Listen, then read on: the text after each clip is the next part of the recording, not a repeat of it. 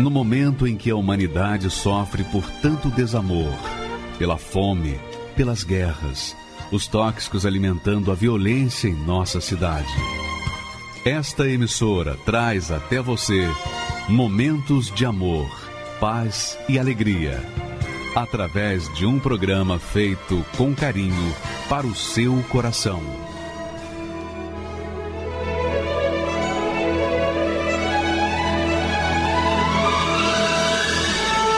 E agora, com você, a Palavra Amiga do Bispo Macedo.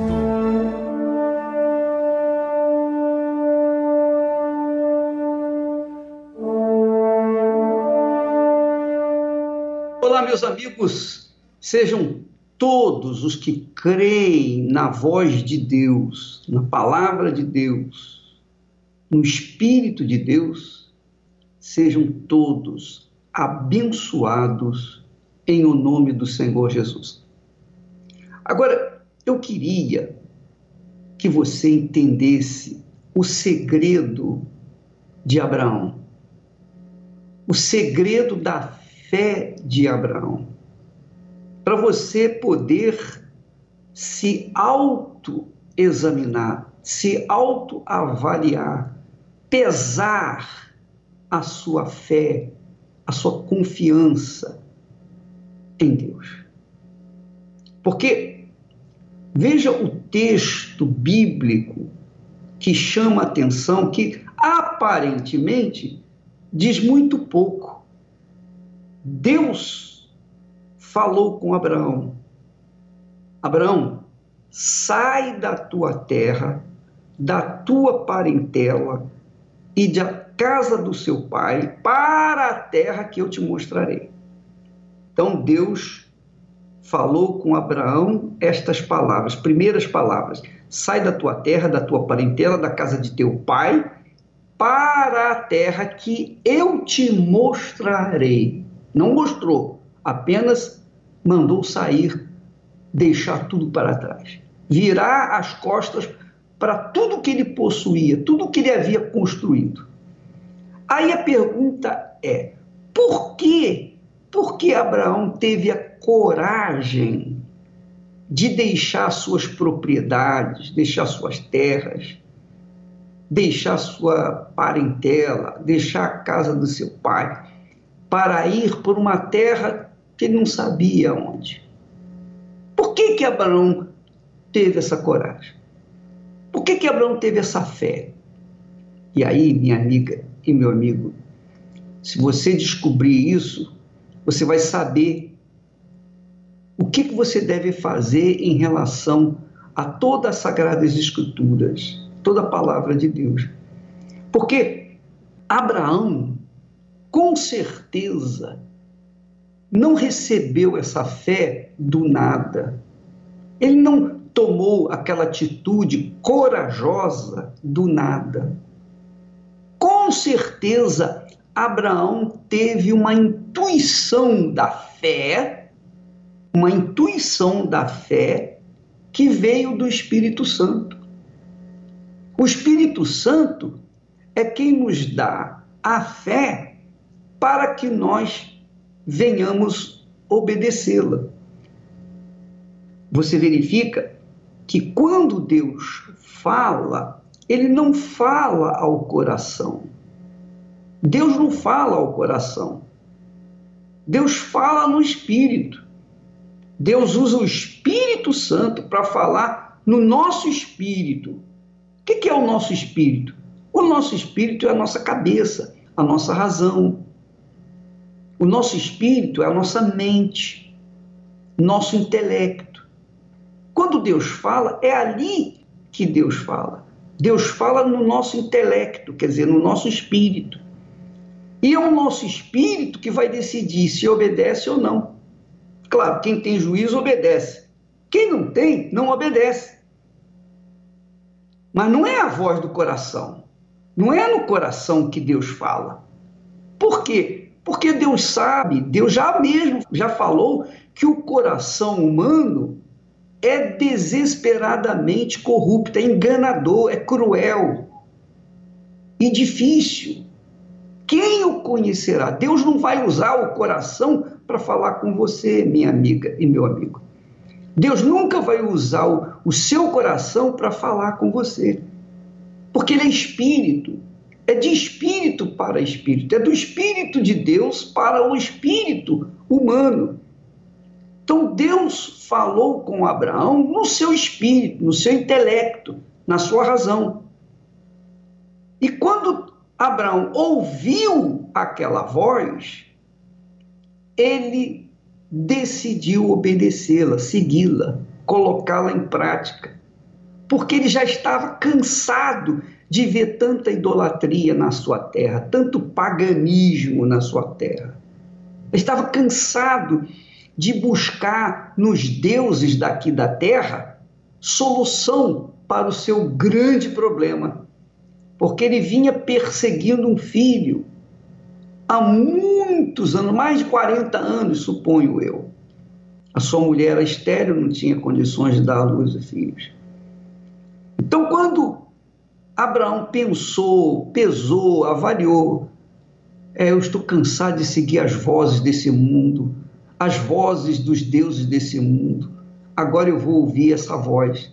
Eu não sei quem é essa voz, mas uma coisa eu sei, eu estou com certeza de que essa voz vai cumprir a sua palavra. Então, Abraão não tinha um referencial, Abraão não tinha outro Abraão anterior para se, se medir, tomar atitude, como nós temos, né? Nós tomamos atitude de fé seguindo os passos do pai Abraão. Mas Abraão não tinha um, um pai na fé. O pai dele, Terá, era o nome do pai dele, Terá, ele era pagão. Ele adorava os deuses desse mundo. Então Abraão não tinha um referencial de fé. Mas quando Deus fala com a gente, ele fala no nosso espírito, ele fala no nosso intelecto. E quando ele fala no nosso intelecto, a gente sabe o que tem que fazer e a gente faz. Até porque, quando Deus fala, ele convence. O Espírito Santo convence. Convence aonde? No coração? Não. Não no coração. Ele convence no nosso intelecto. E quando faz isso, ele não apenas convence, mas dá aquela coragem para tomar atitude. Então você que deseja participar do sacrifício que foi, que é semelhante ou que tem um referencial como o do Abraão para alcançar de Deus a plenitude daquilo que Deus promete, porque logo em seguida a essa chamada de Abraão, Deus fez sete promessas para ele. Sete promessas. Sete é o número da perfeição, é o número de Deus. Então, Abraão seria perfeitamente abençoado, completamente abençoado. Abraão não ia ter falta de nada, mesmo diante das lutas. Abraão iria tomar posse da plenitude das bênçãos. Da plenitude das bênçãos, quer dizer, a totalidade das bênçãos ele mesmo seria a própria bênção, que é a proposta de Deus para você, para mim, para cada um de nós. Agora, para que esse projeto de Deus, esse sonho de Deus, se cumpra em nossas vidas, no mínimo, a gente tem que obedecer à voz, à voz do Espírito Santo, à voz de Deus. Veja, minha amiga, e meu amigo, algo muito importante, que Abraão não foi batizado com o Espírito Santo. Abraão não recebeu o Espírito Santo para depois ouvir a voz de Deus. Não. Abraão era uma pessoa comum, como você, como eu, como éramos outrora, antes de conhecermos Jesus. Abraão não tinha mínimo conhecimento de Deus. Ele ouviu a voz de Deus. E tem pessoas há pessoas que chegam até nós que vem do paganismo, vem do espiritismo, vem de outras religiões, vem de uma vida infame, de uma vida pecadora, de uma vida suja, de uma vida desgraçada. Mas elas, naquele momento que ouvem a voz de Deus, elas tomam a decisão, tomam atitude e conquistam aquilo que Deus prometeu.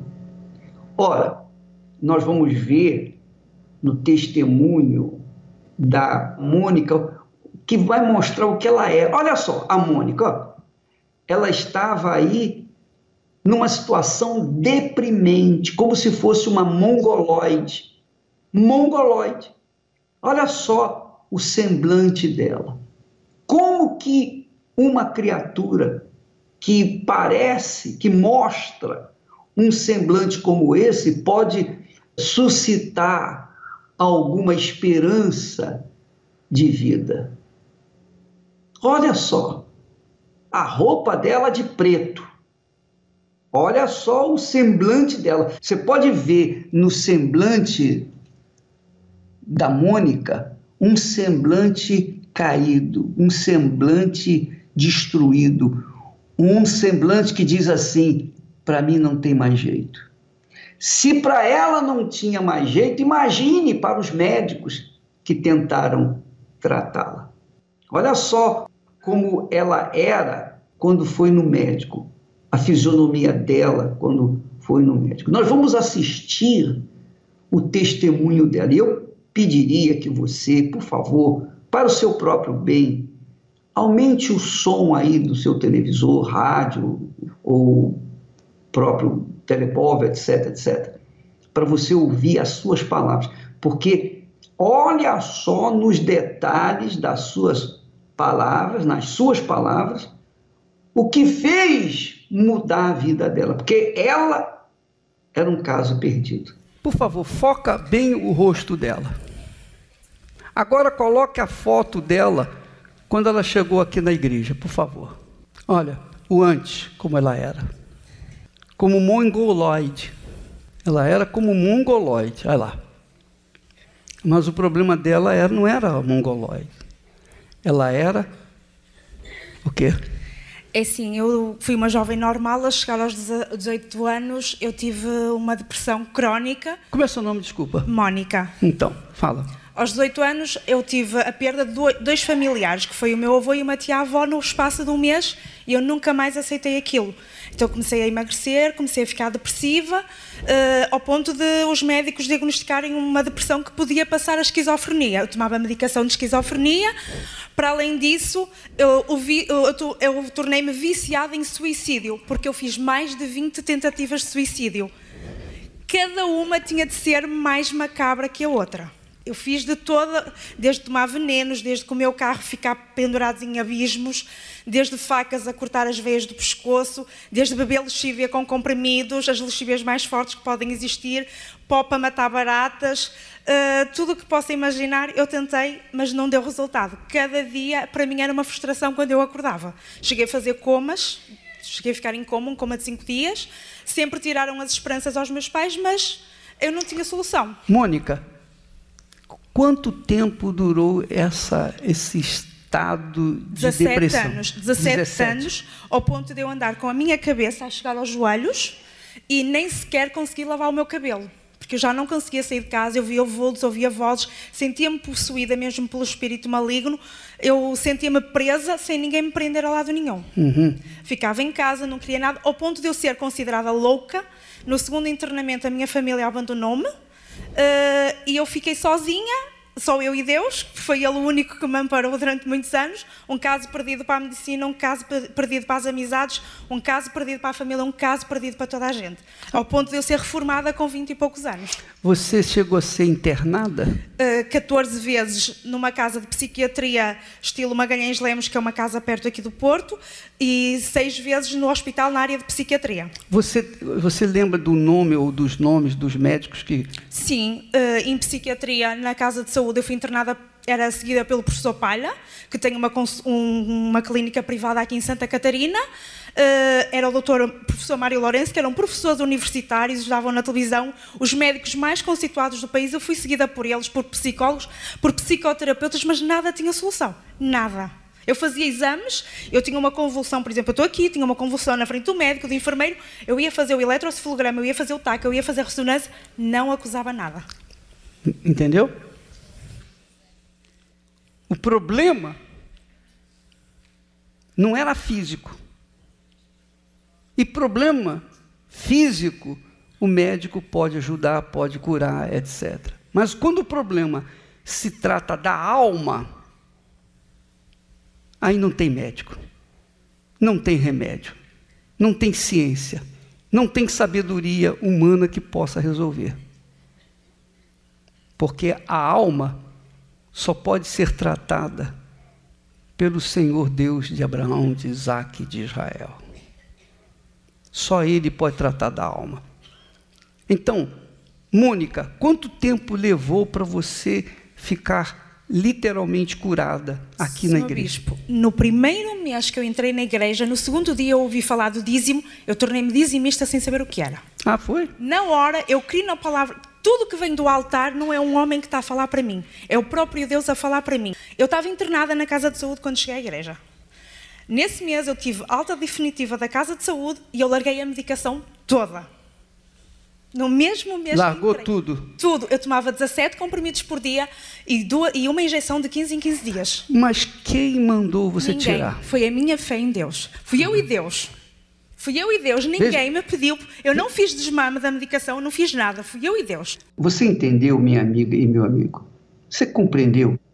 Quando a gente fala em dízimo, quando a gente trata de dízimos, não se trata de dinheiro, não se trata dos primeiros 10% da nossa renda.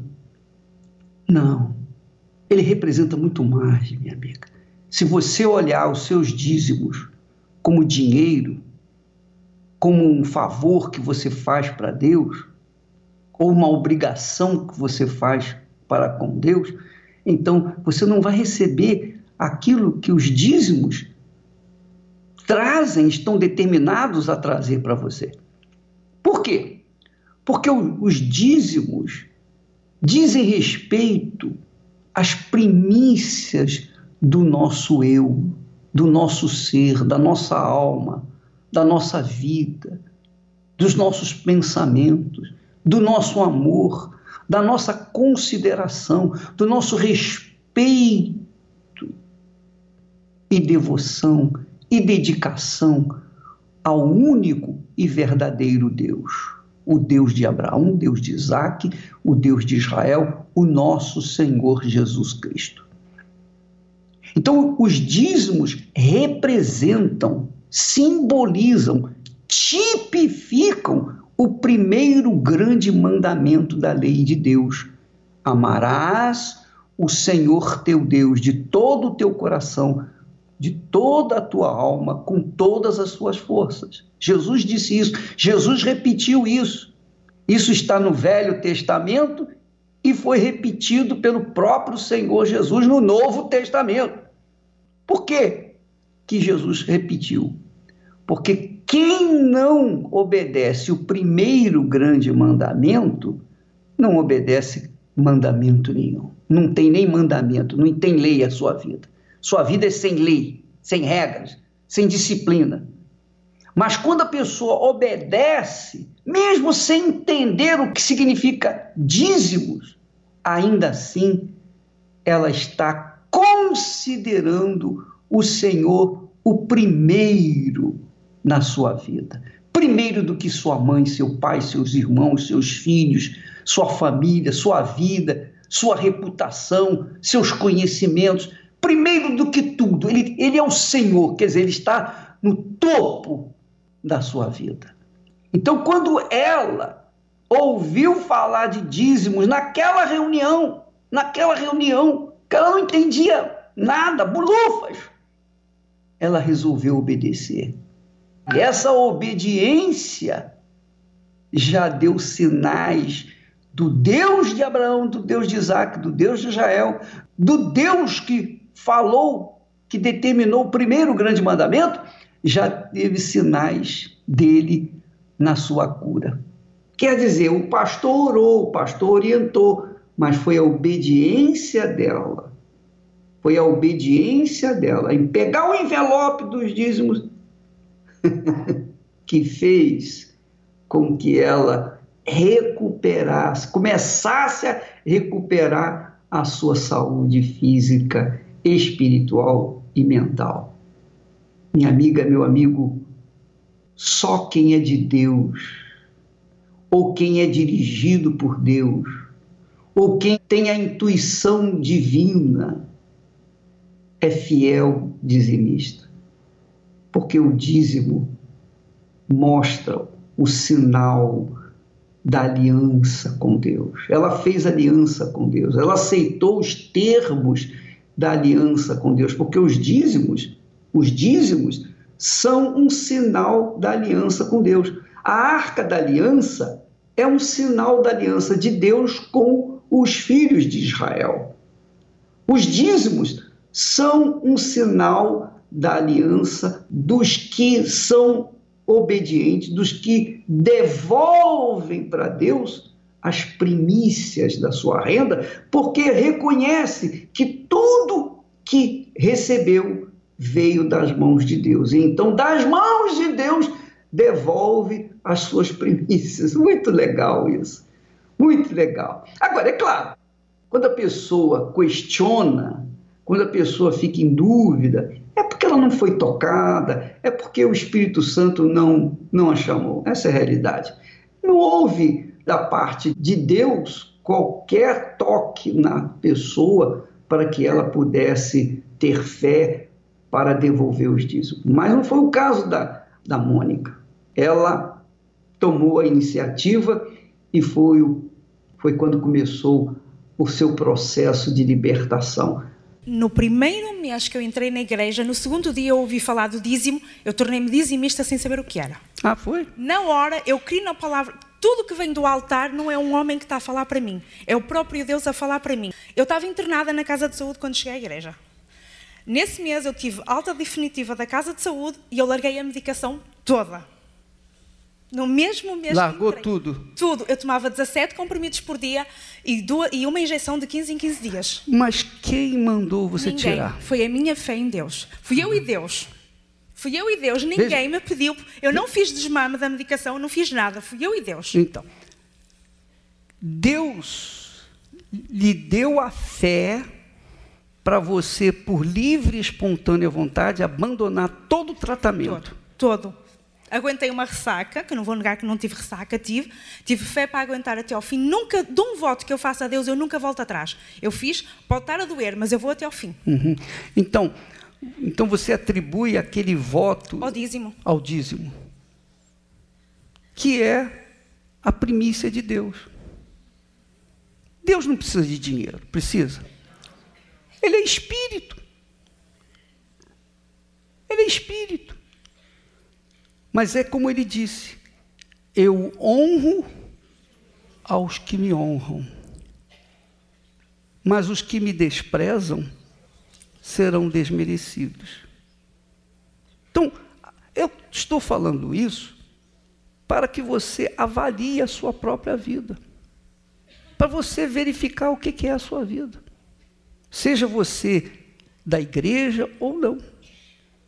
A proposta que Deus nos tem dado é de vida. Mas quando a pessoa rejeita a oferta que ele faz, ele não pode fazer nada. E quando ela é fiel a Deus, com o coração puro, Deus abençoa e faz dela uma nova criatura.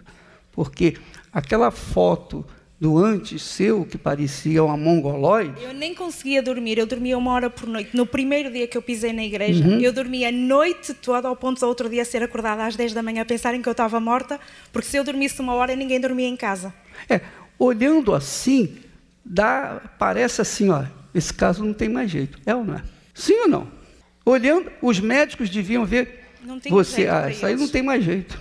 Ao ponto de eles dizerem que eu fazer um exame era gastar dinheiro à toa. Você, por acaso, procurou os professores, médicos? Uh, houve um psiquiatra que eu cheguei a procurá-lo em outubro, fui, fui perto, e quando ele me viu, disse que diferença. O outro psiquiatra já tive alta total de, do hospital e tudo isso. Primeira vez que eu cheguei lá, disse que não tomava medicação. E ele fez-me ele disse-me assim: Quero ver daqui a meio ano se te aguentas, porque para eles eu nunca aguentava, porque eu fazia um internamento de 4 meses e ao final de 10 dias, 15, eu estava pior do que aquilo que entrei quero ver se te aguentas. Eu disse a ele, daqui a, daqui a meio ano eu venho cá e estou bem melhor do que, do que estou hoje. E assim foi. Passado meio ano eu fui, já tinha a presença de Deus dentro de mim e ele ainda me desafiou mais um ano que eu esqueci-me da consulta, fui lá posteriormente e tive a alta definitiva. E até hoje não sei o que é depressão, não sei o que é insônia, não sei o que é chorar, não sei o que é pensamento negativo, não sei o que é pensamento de suicídio. E, e o mais importante, você recebeu o Espírito Santo? Sim, graças a Deus tive o privilégio. É, o Espírito Santo. Sim. Você sabe o que é, que é o Espírito Santo, né? O Espírito Santo é o Espírito de Deus, que desce e faz morada no nosso corpo, faz do nosso corpo o templo dele. Amém, pessoal? Deus abençoe você, minha filha. Ah, e um detalhe: hoje eu sou empresária. Ah, que isso? empresária. Muito legal. Fenomenal, extraordinário. É incrível o testemunho da Mônica. É incrível. Agora, nós vamos ver um outro testemunho diferente do caso da Mônica. Porque a Mônica, no segundo dia, ela pegou o envelope do dízimo e partiu para tudo ou nada. No caso da Renata, ela foi curada de uma enfermidade mesmo depois de ter sido curada, curada, fisicamente ela ficou curada, mas levou mais de um ano questionando a palavra de Deus. Olha só o caso da Renata, que é completamente diferente. Vamos assistir. Meu nome é Renata Lopes de Souza, eu sou de Mogi das Cruzes, sou farmacêutica. Os meus pais me ensinaram a conhecer a religião espírita, então eu nasci nesse berço. Minha mãe era católica, mas ela ia no centro. Então, na verdade, eram os dois lados, era uma mistura. É, eu cresci ali. Então, a base que eu tinha era uma religião, era kardecista. Então, aquela base que eu tinha e a católica também, porque a minha família, os meus avós queriam sempre que nós estivéssemos nessa parte católica. Sempre levei a sério a parte do espiritismo, tanto do espiritismo, do espiritismo como do catolicismo. Eu lia sempre horóscopo em jornal, em revistinha, na época tinha revista mensal que você comprava, anual. Sempre fui muito ligada em santos. Ah, é o santo X, Y e fazia promessa. Então, aonde falava para mim, ah, o seu futuro a gente vai te ajudar, eu ia. Ia, gastava dinheiro, não gastava pouco, gastava muito. E aí tinha os famosos, ah, eu tenho que fazer um ritual para você. Isso era na mata, era no mar, algum lugar assim. Então eu sempre tinha que gastar para levar aquele montaréu de coisa que ela me pedia. Não era barato, eu gastava muito eu cheguei, né, a ficar bem doente. Eu tinha, na época, eu tinha até plano de saúde. Eu usava o plano de saúde a torto e direito, de tanto que eu usava. E cada dia era uma dor. Era infecção de urina, que eu sempre tinha, era uma coisa bem corriqueira.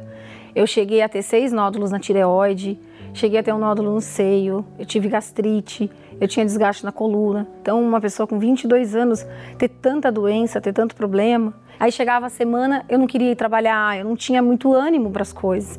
Hoje eu gosto da segunda-feira, mas na época, segunda-feira para mim, terça-feira era um martírio. Era aquilo que eu falava, eu não quero começar a semana.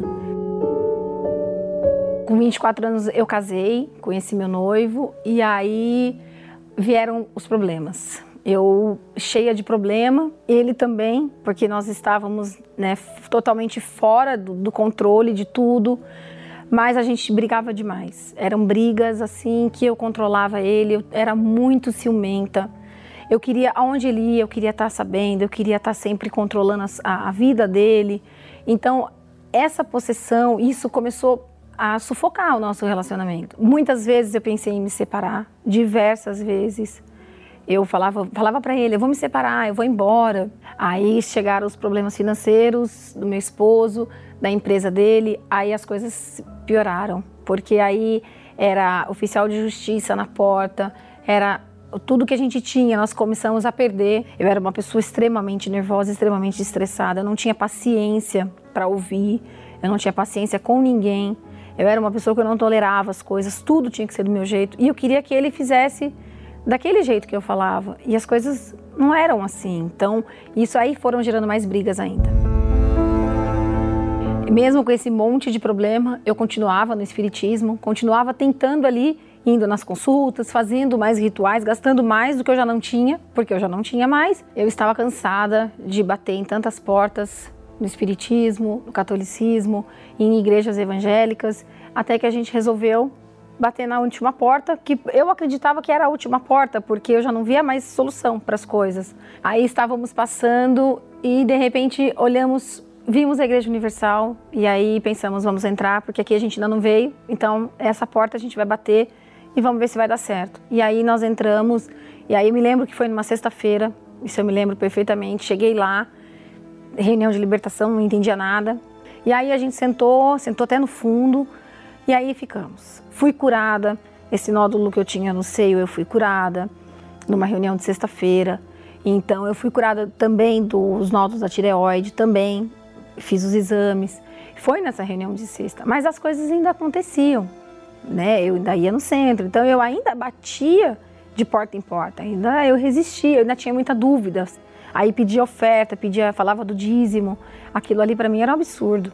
Aí logo veio uma época de fogueira santa. Então, para mim, aquilo ali, imagina as pessoas fazendo esse sacrifício, loucura. Eu sentava na cadeira, cruzava os braços e ficava. Eu falava, não, não aceito. Olha, eu queria falar, você vê, ela veio do espiritismo, ela mesma falou que ia nas matas virgens, gastava rios de dinheiro, os sacrifícios que fazia lá na Mata Virgem para os guias eram caríssimos. Ela estava acostumada a fazer sacrifício. Mas quando ela ouviu falar do sacrifício da fogueira santa de Israel, aí ela questionou: olha só, tem cabimento isso, minha amiga e meu amigo? Pense nisso. Usa sua inteligência, sua razão. Vamos pesar as coisas. Quer dizer, para as entidades, os espíritos que ela servia, não havia dificuldade em sacrificar. Mas quando se falou em ofertas, quando se falou em dízimos, quando se falou em sacrifícios dentro da fé cristã bíblica, então ela começou a questionar. Aí eu pergunto: de onde vêm esses questionamentos? Hum? De onde surgiram esses questionamentos? Obviamente que não vieram de Deus, porque Deus já havia a curado da tireoide, dos nódulos no seio, enfim, ela já tinha tido experiências com Deus. Mesmo assim, se mantinham os seus questionamentos. Tem cabimento isso? Hein, minha amiga, meu amigo? Você acha isso justo? Tem cabimento isso? Tem sentido isso? Vamos seguir então o testemunho da Renata. Vamos ver o que, aconteceu. Por favor, pode rodar. Fui muito resistente a isso. Então eu tinha isso dentro de mim. Eu tinha muita dúvida, tinha muita. Eu contestava as coisas. O pastor falava, eu queria rebater. Se deixasse, acho que até levantava e falava, mas por quê? Então eu sempre quis questionar muitas coisas. Eu não queria obedecer. Continuei no espiritismo durante ainda um ano e meio, dois anos, um ano e meio, acredito. Eu continuei indo no espiritismo. Eu não, não conseguia deixar, é, não conseguia separar, fazendo tudo o que eu fazia antes, achava que iria dar certo e não. A minha vida, algumas coisinhas aconteciam, mas as coisas estavam paradas. Então, nada acontecia, a grandeza mesmo não acontecia, a mudança, a transformação não acontecia, porque eu fiquei ali relutando, debatendo dentro de mim, com muitos porquês, com muitas dúvidas, e nada acontecia do que eu queria ver. E ainda pensava assim: por que, que acontece com as outras pessoas? Você está vendo? O que, que amarrava a vida dela? Ela não tinha questionamentos dentro do Espiritismo, mas dentro da igreja, na palavra de Deus, fundamentada na palavra de Deus, ela tinha questionamento. Por que isso? Por que aquilo? Então, esse tipo de pessoa é claro, é evidente que jamais conquista alguma coisa pela fé inteligente. Porque a fé de Abraão, a fé que nós praticamos, é uma fé em cima da palavra de Deus, que é inquestionável. Para nós, as Sagradas Escrituras é inquestionável. Não há como ficar, ah, por que isso? Por que aquilo? Abraão não perguntou a Deus, mas por que, o senhor quer que eu saia daqui? Não. Ele teve aquela intuição da fé e coragem para obedecer aquela voz. Porque ele já estava cansado de ouvir aquelas balelas religiosas da sua época, dos seus pais, do paganismo dos seus pais, da idolatria de seus pais, e que nunca resolveram o problema dele. E era o caso da Renata. Ela teve anos e anos e anos lá no Espiritismo, não resolveu nada. Nada, nada, nada. Pelo contrário, as coisas pioravam. Fazia sacrifícios na Mata Virgem, mesmo assim não acontecia nada. Mas ela não parou para pensar nisso. Ela parou para pensar e questionar a palavra de Deus. Então, quando uma pessoa fica entre uma coisa e outra, entre dois pensamentos, se a pessoa fica querendo chupar cana e assoviar ao mesmo tempo, vai ficar tentando o resto da vida, vai morrer tentando, não vai acontecer nada. Tem que tomar uma decisão. Fé é uma inteligência racional. Fé, fé inteligente, a fé racional, a fé que pensa, ela decide agir por conta da certeza absoluta que ela é movida à obediência. E se não obedecer, é porque não foi tocada, não está sendo tocada ou induzida pelo próprio Espírito Santo. Então é melhor mesmo desistir. Essa é a realidade. Se você, amiga e amigo, ficar entre dois pensamentos, é melhor você desistir, esperar ou tentar do outro lado, ficar tentando. Se um dia você cair na real e a ficha cair e você achar, ah, eu estou errado, o problema sou eu. Então você pode vir, mas venha com a decisão, com a determinação de seguir, de obedecer a palavra de Deus, porque isso se chama fé inteligente. Você toma atitude em cima de uma inteligência, de uma sabedoria que supera toda a sabedoria da humanidade. Então, a Renata finalmente caiu a ficha e ela descobriu a verdade. Vamos assistir o resto do testemunho. Por que, que essas pessoas dão testemunho e eu não tenho nada? Eu ainda tinha essa coragem de falar isso ainda. Né? É, é assim, um absurdo, porque eu não fazia o que elas faziam. Era simples, era só obedecer. Era tão simples, mas eu não conseguia entender que eu tinha que obedecer. E é tão engraçado que tinha um pastor e ele sempre me falava desde o começo: você primeiro tem que buscar Deus, Senhor Jesus. Você tem que buscar o Espírito Santo na tua vida. As coisas materiais, elas vão vir depois. Só que eu fui para a igreja para buscar a bênção, não o abençoador. Eu queria resolver os meus problemas, que eram muitos. Então eu queria resolver os problemas. Com certeza, resolvendo os problemas, eu iria sair.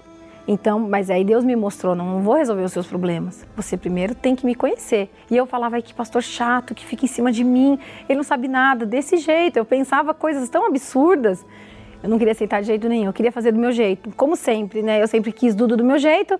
Então, eu cheguei na igreja, eu vou fazer do meu jeito. E vai acontecer do meu jeito. Só que não acontecia nada. Até que um dia, quando é, houve a inauguração do Templo de Salomão, eu vim com meu esposo é, dentro do santuário foi uma coisa assim muito diferente. Foi uma paz dentro de mim, algo que eu nunca tinha sentido. Era uma segunda-feira, eu vou voltar na outra segunda. E na segunda-feira era o dia que eu ia no centro. Então eu tive que abrir mão disso, relutei. Deus falou forte comigo que eu tinha que abrir mão. É, quando falava assim, você tem que entregar a tua vida. Até então, antes disso, eu orava, minha vida é do Senhor, só que na verdade não era, porque as minhas vontades prevaleciam, os meus gostos prevaleciam.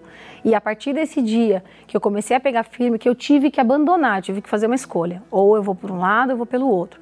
Então eu escolhi andar com o Senhor Jesus. Aquilo ali realmente foi um divisor, porque a partir daquele dia eu abri mão, eu entendi o que era entregar minha vida que era fazer a vontade dele. Então, a fazer a vontade dele é abrir mão da minha vontade, do meu orgulho, porque eu sempre fui muito orgulhosa, isso atrapalhava demais a minha vida, tanto na minha relação com meu esposo, com a minha família e com Deus. Eu vi que as coisas eram diferentes, que eu tinha que abrir mão de tudo isso, dos erros que eu fazia.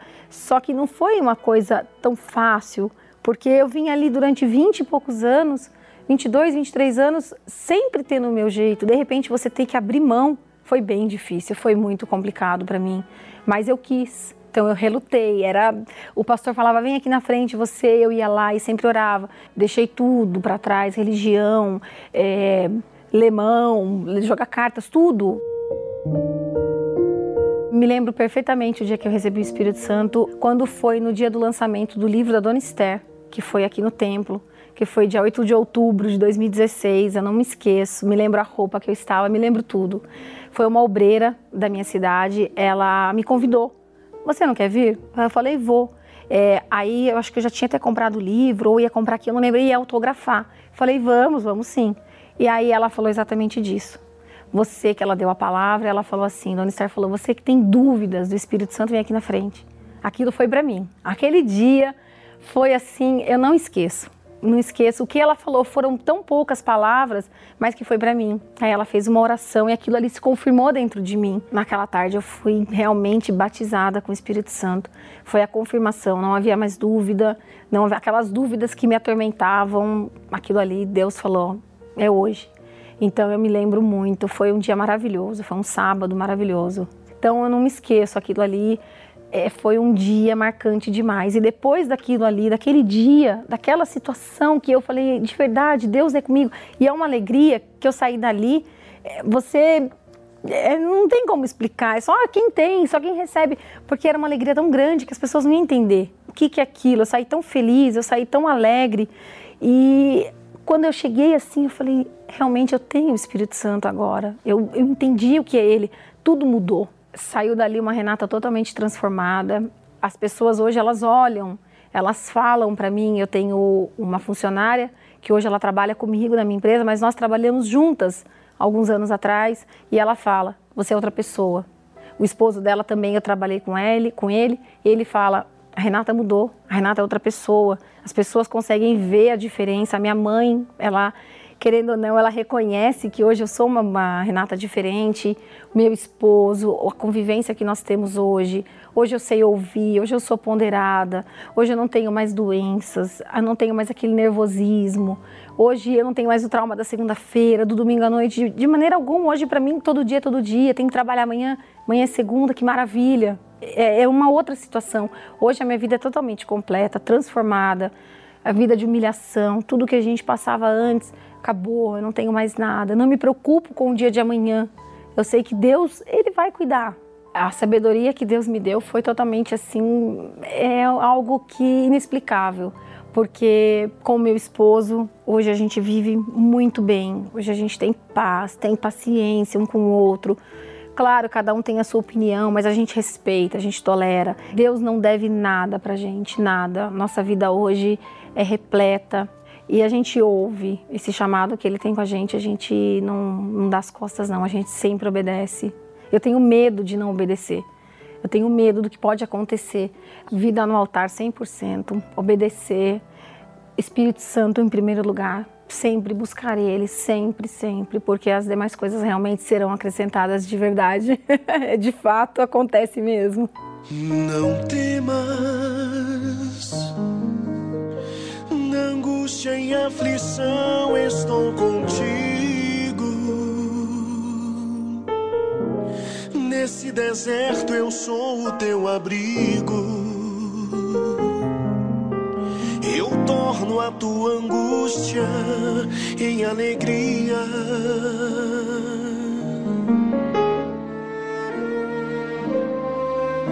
Não tem tempestade eu estou no teu barco. Eu sou o teu farol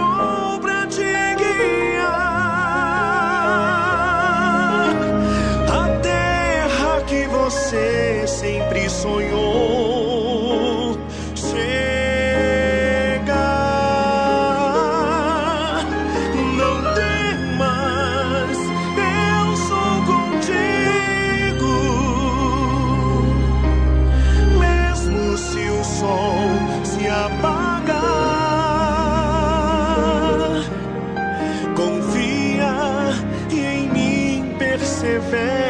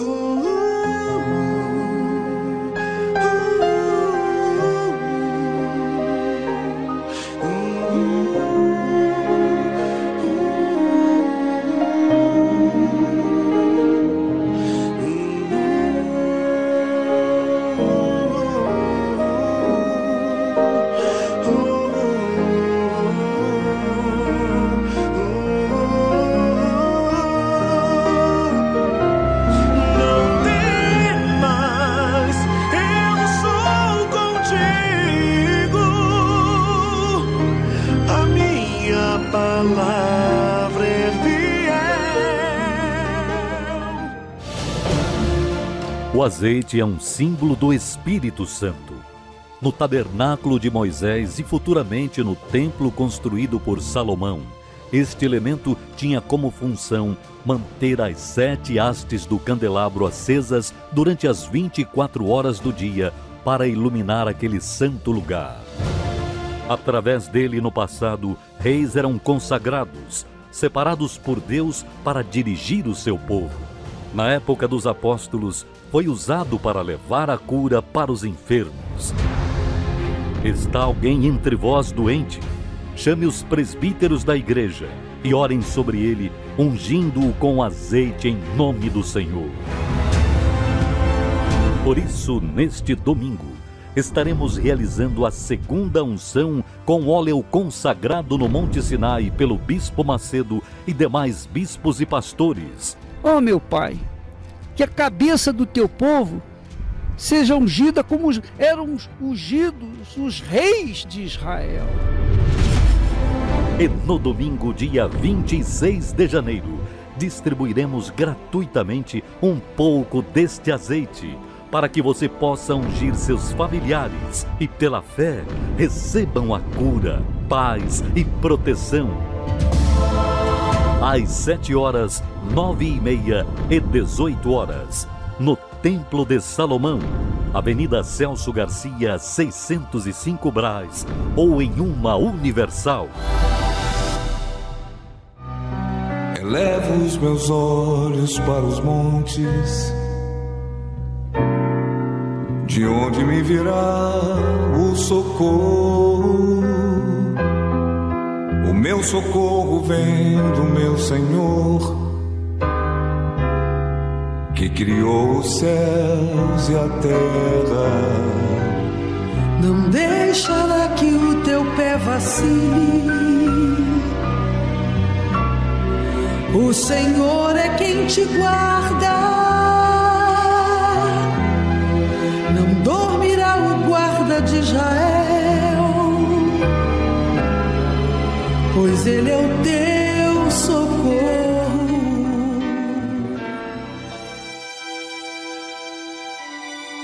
Meu Pai, o Senhor quer ser o nosso marido.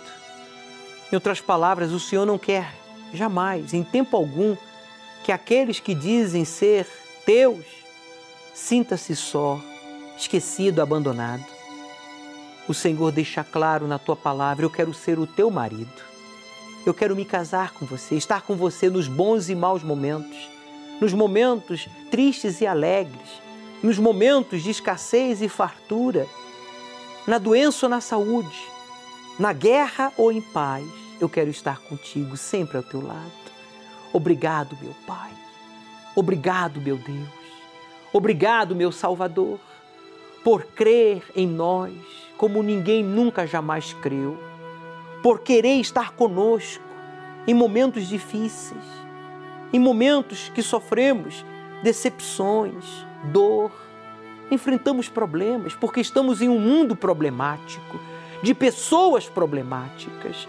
Mas o Senhor quer ser o nosso redentor. O Senhor quer que a gente acerte, porque se a gente foi capaz de errar, a gente é capaz de acertar.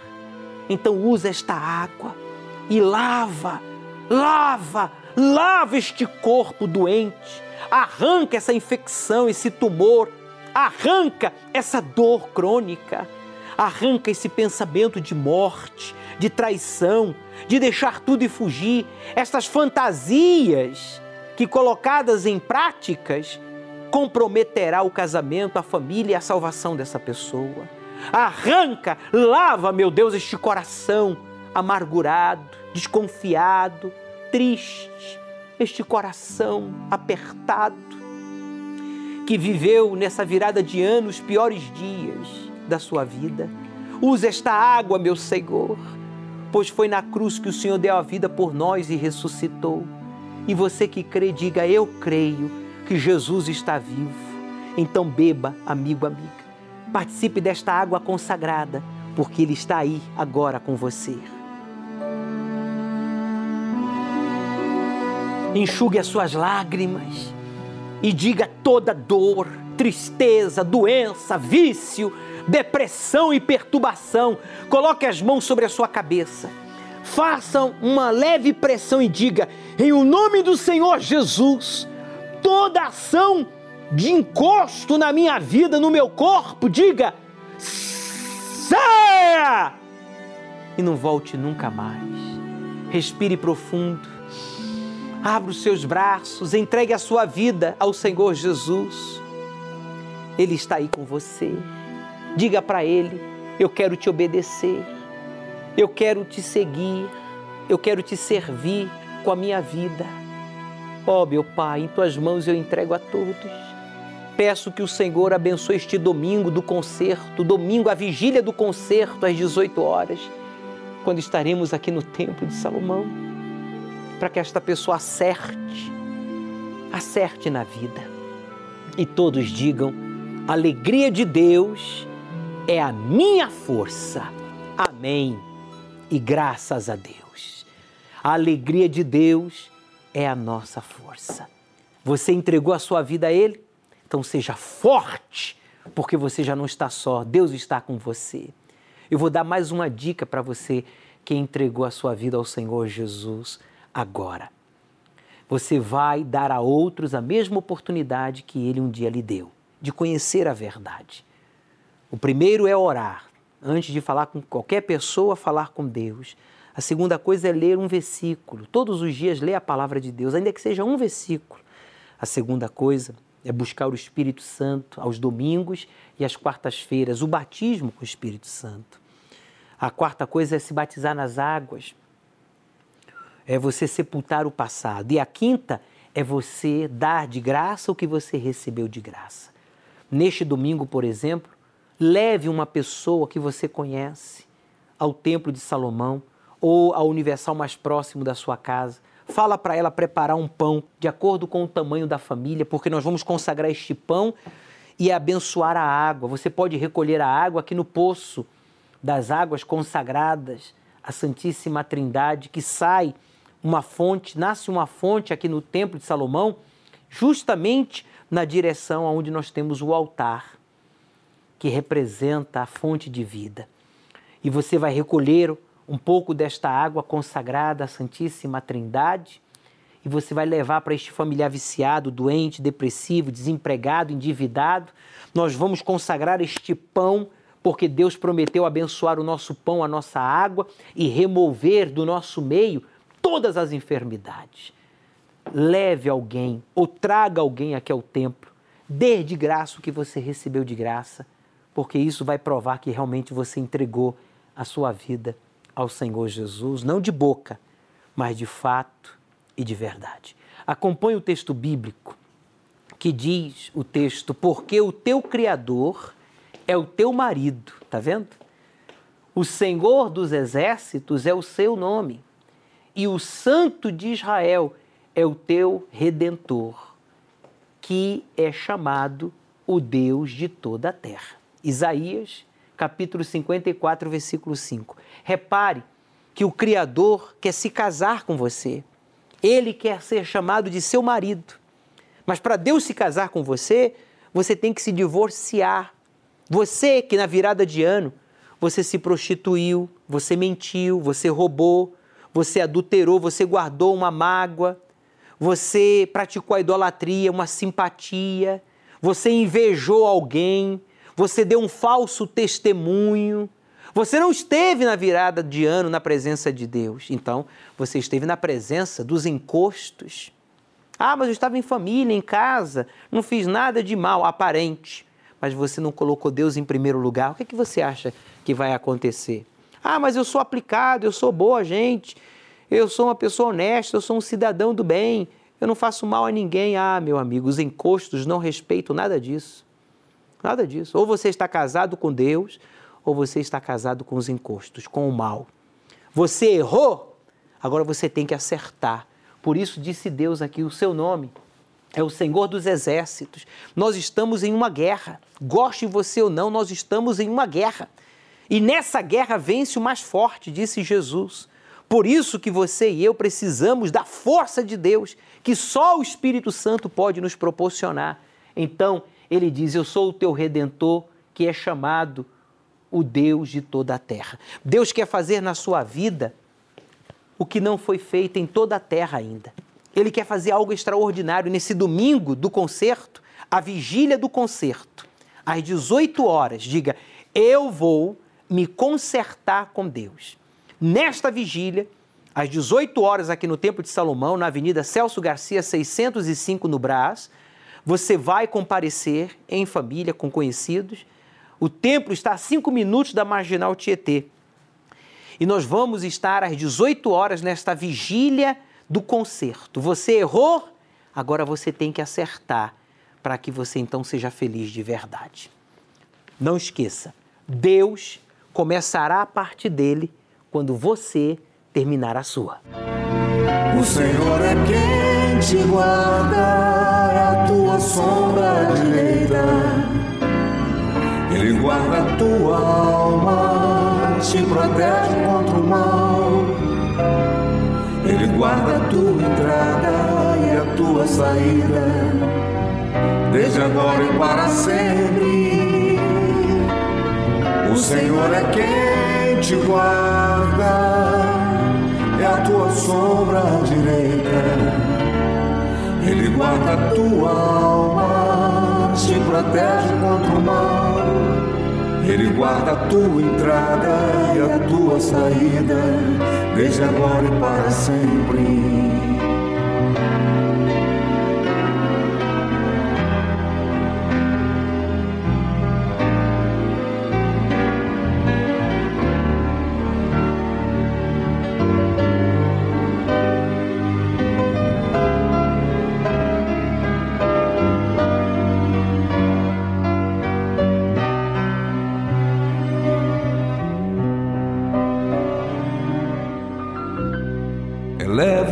Meus olhos para os montes,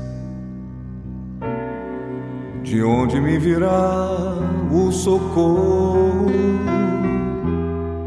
O meu socorro vem do meu Senhor, que criou os céus e a terra. Não deixará que o teu pé vacile. O Senhor é quem te guarda. Não dormirá o guarda de Israel, pois ele é o teu socorro. O Senhor é quem te guarda, é a tua sombra direita. Ele guarda a tua alma, te protege contra o mal. Ele guarda a tua entrada e a tua saída, desde agora e para sempre.